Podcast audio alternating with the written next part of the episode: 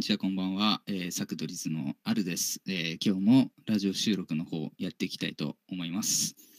さあ、えーと、今回もですね、えーと、仲間のちょっと河野さんの方が、えーちょっと機材トラブルの方で、ちょっと収録に参加できずですね、えーと、僕と村穂くんと、えーと、2人で、えーラジオをお送りしていきたいと思っております。えーまあね、ちょっとこういうこと最近続いてますが、なんか安定してね、あのまた前みたいに、えーできたらいいなと思っておりますので、えーちょっとそれまでお付き合いくださいというところで。でですね、えっと、今回は、あんまりちょっと僕らしくない感じで、えーまあちょっとね、たまたま河野さんも今回いないので、えーと僕の方からとあるアニメの紹介を、えーしていきたいと思っております。ねいつもちょっと時事ネタとかなんか雑談ベースなんですけど、えーまあちょっと僕がとても好きな、えーアニメなので、えーちょっと皆さんに知っていただきたいというところで、えーそれについて今回は、えーもう全部それに関して話したいっていう形で、えちょっと挑戦的なんですけどお願いします。でですねその作品っていうのが「え機動戦士ガンダムの」えーと「ポケットの中の戦争」っていう作品なんですね。えーこれそもそも、えー、とガンダム自体に興味がない人は、まあ、当然知らない作品だと思います。でガンダム好きな人も、まあ、ちょっと平成以降のガンダムとか、えーしか見てないっていう人は、えーかなり古めの作品なので、えー触れてこなかった方も多いんではないかなと、え思います。でですねこの「ポケットの中の戦争」って作品は、えまあ、えーちょっとごめんなさい。ちゃんと調べられてるえー。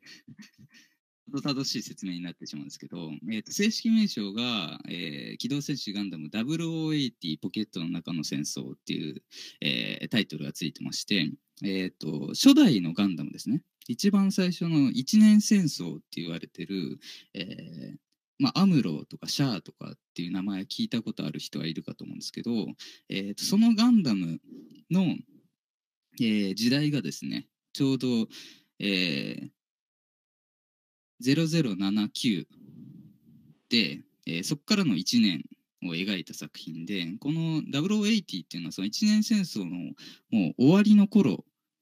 の、えーそのアムロとかシャアとかのそのいわゆるガンダムの裏で起きてたサブストーリー的な、えー部分の作品なんですよ。なんで、まあ、時代設定はそういうところなので、えーまあもともとのガンダムを好きな人も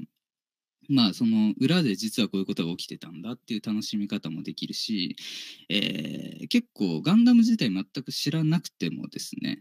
えー実はこれ全6話しかなくて、えーほとんどがですねそういうロボットというよりは結構人間ドラマ的な作品になってるので、えー一つもガンダムシリーズ見たことないっていう人も、えー入り口としても、えーかなり入りやすい作品になってます。はい。まあちょっとね説明ベースで、え伝わりにくいところもあると思うんですけど実は、えー、と今 YouTube の方でですね、えーガンダムチャンネルっていうのがあって、えそちらの方でねちょうど無料公開をされてたんですよ。でそれを、えーたまたま、えー久しぶりにもう一回見返したところで今ちょっと僕の熱が、えー 上がってきてるのでこうやって喋ってるんですけどね。えまあ今年なんかちょうどガンダムの「先行のハサウェイ」っていう新作が、えー、と劇場版で、えー、と公開される予定もあるので、まあ、そういう意味でもちょっと、まあ、ガンダム周りが今盛り上がってるというところでこの作品について今日紹介したいと思います。はい。まあ、ちょっと、えー前振りが長くなってしまいましたが、えー、とこの作品の、えー細かいところですね、えーここから説明していきたいと思うんですけど、えーなんで僕がこの作品好きなのかっていうとですね、えー結構とてもシンプルでしかも個人的な話になってしまうんですけどこの作品の主人公ですね、えーアルフレッド・イズルハっていう少年なんですけどまあこれが、えーあるあるって言われててですね、まあ、僕の名前と一緒っていう ただそれだけなんですけど、えーこのあるが主人公の作品なんですね。うん、まああるっていうとね結構あの鋼の錬金術師とか、えーまあ、そういう作品を連想する方もいると思うんですけど僕の中であるって言ったらこのポケットの中の戦争でですね、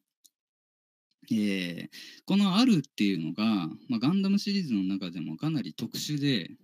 えー、というのも、えー、多分おそらく、えー、全ガンダムシリーズこれまで続く全シリーズの中でいま、えー、だに多分最年少の主人公として、えー、残ってる作品なんですよ。うん、でもう11歳の小学生なんですね、アルが。なので、えっと、ガンダムシリーズって大体、えー、主人公が、まあ、子供だとしても、えー、ロボットに乗って、えー、戦うパイロットとして描かれることがまあ基本なんですけど、えー、このシリーズの面白いのはアルはもう全く軍人でも何でもなくロボットにも乗らない。で、え、もう普通に家に帰って戦争ゲームをやって、え、なんか、え、なんか銃の実弾とか見てすごいテンション上がるようななんかちょっとやんちゃでおばあ子供みたいなそういう設定なんですね。でこの設定のあるが、えーまあ、戦争とは無縁のですね、えーまあ、平和な、えーまあ、ガンダムってうんとスペースコロニーっていう、まあ、宇宙に作られた、えー、星みたいなところが描かれてるんですけどそういう平和なコロニーで育った、えー、ある。だからちょっと平和ボケしてて、えー、戦争大好きみたいなね、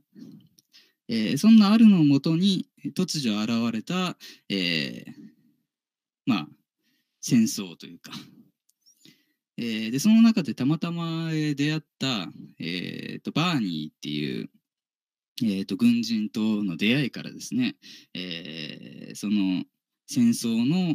なんか悲しい現実だったりっていうのをどんどん知っていって、えー、あるが大人になっていくと、まあ、そういうことが描かれたかなり特殊な作品なんですね。うん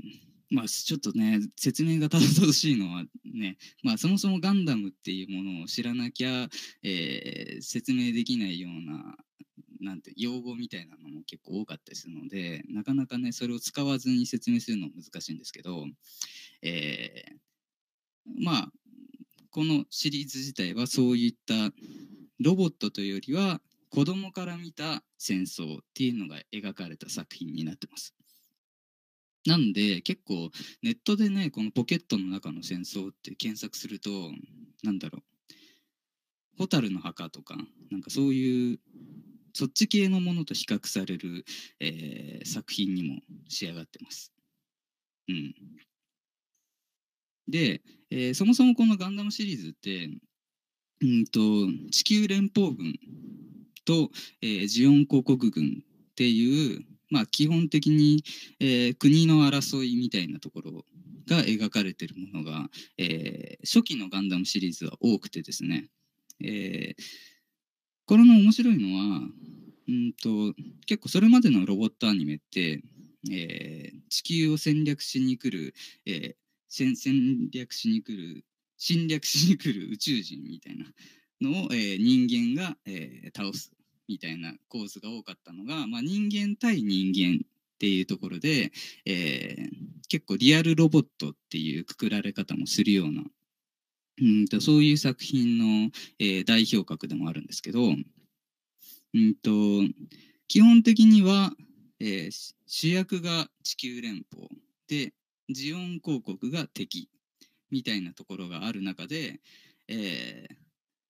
その主人公アルが出会ったバーニーっていうこの軍人はですね、えーと、ジオンの、えー、新米兵士なんですね。なのでそういうところでも、えー、これまで、えー、初期のガンダムを見てた人は、えー、ジオンを敵として見てたのに、えー、ジオン軍目線でこの物語っていうのは進んでいくんですね。ここはもう一つ面白いポイントでいやー難しい。で、えー、またここのんこの話の、えー、結構面白い部分がですね、えー、主人公アルの、え、隣に住んでる、え、お姉さん。まあ、えー、なんだろう。幼なじみというかね。あのすごい仲のいい隣お隣さんのクリスっていう女性がいるんですけどこのクリスがですね、えー、バーニーの敵にあたる、えー、地球連邦の人間なんですね。で、えー、そのバーニーとクリスは、えその、まあ、あるを通じてですね、えまあ、お互い敵っていうことを知らずに、え出会ってしまって親しくなるんですよ。うん、ただ、えー、実際は敵同士で戦っていると。えー、そういう、うん、なんていうんですかね。それぞれ、まあ、今となっちゃこういう描かれ方してる作品も多いですけど、えー、自分の正義をただ貫いてるだけなんだけど、うん、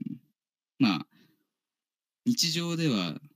すごい、うん、平和なように見える中でも、えー、実は争い合わなきゃいけないみたいななんかすごいね、うん、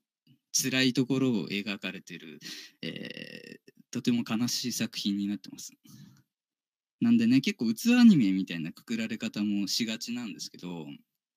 うん、僕はやっぱりそういうなんかリアルな部分っていうところが好きで、うんえー、まあ物語自体もねあのハッピーエンドっていうものではないので、えー、まあ見終わった後に結構なんていうんですかね消化不良みたいな感想も上がってる作品ではありますけど、えー、まあ、ちょっとガンダムっていうものを今まで見たことなかったよっていう人は、えー、入りとしてはね結構面白い作品にはなってるので、えちょっとチェックしてみていただけたらなと思っております。はい。まあ、ちょっと今回準備不足ですごい、うん、喋ってる自分もですね、えー、あんまりうまく伝えられなかったっていう、えー、印象を持ってるので、まあ、ちょっと今後も、えー、リベンジっていう形でこのガンダムに関しては、えー、解説ラジオ喋、えー、っていきたいなと思ってますので、えー、引き続き、えー、よろしくお願いします。はい。では今日はこんなところで以上になります。さよなら。